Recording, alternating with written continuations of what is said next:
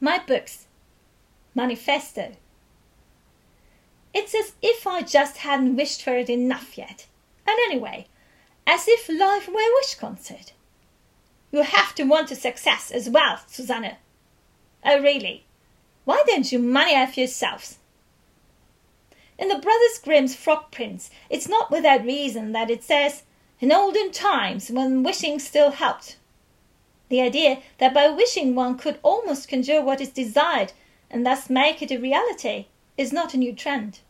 After all, the Grimm's fairy tales date back to the first edition in 1812.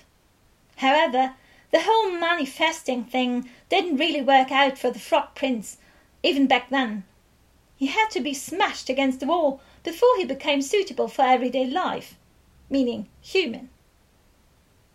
We're currently experiencing a heat wave in Vienna that's heating up my apartment to 30.5 degrees Celsius constantly, day and night.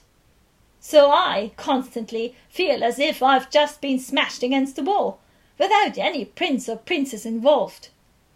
Although I'm equipped by gummy frogs from Haribo, hidden in the kitchen drawer under the stove so that the kids don't find them.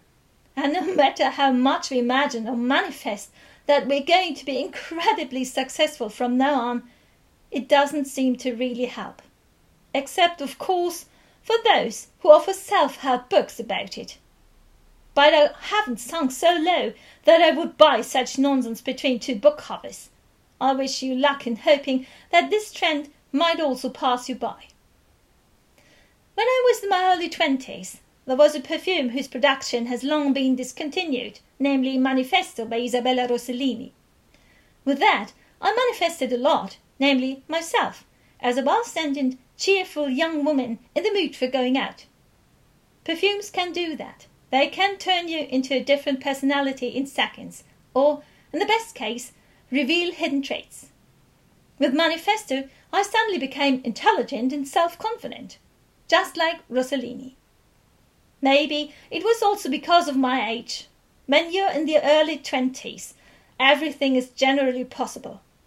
Yet most of the time I was unhappily in love and took quite a while to, to come to terms with myself.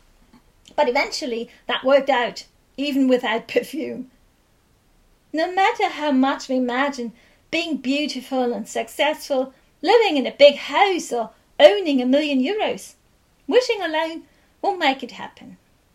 And even with a lot of hard work and dedication, it's possible that we might get stuck in our own small lives. And that's okay. Because I'm pretty sure that's where the next trend in self help books lies, which inevitably must come after manifesting. Be happy with what you have. And honestly, if you own a bag of gummy frogs unnoticed by offspring, you can't be that bad off.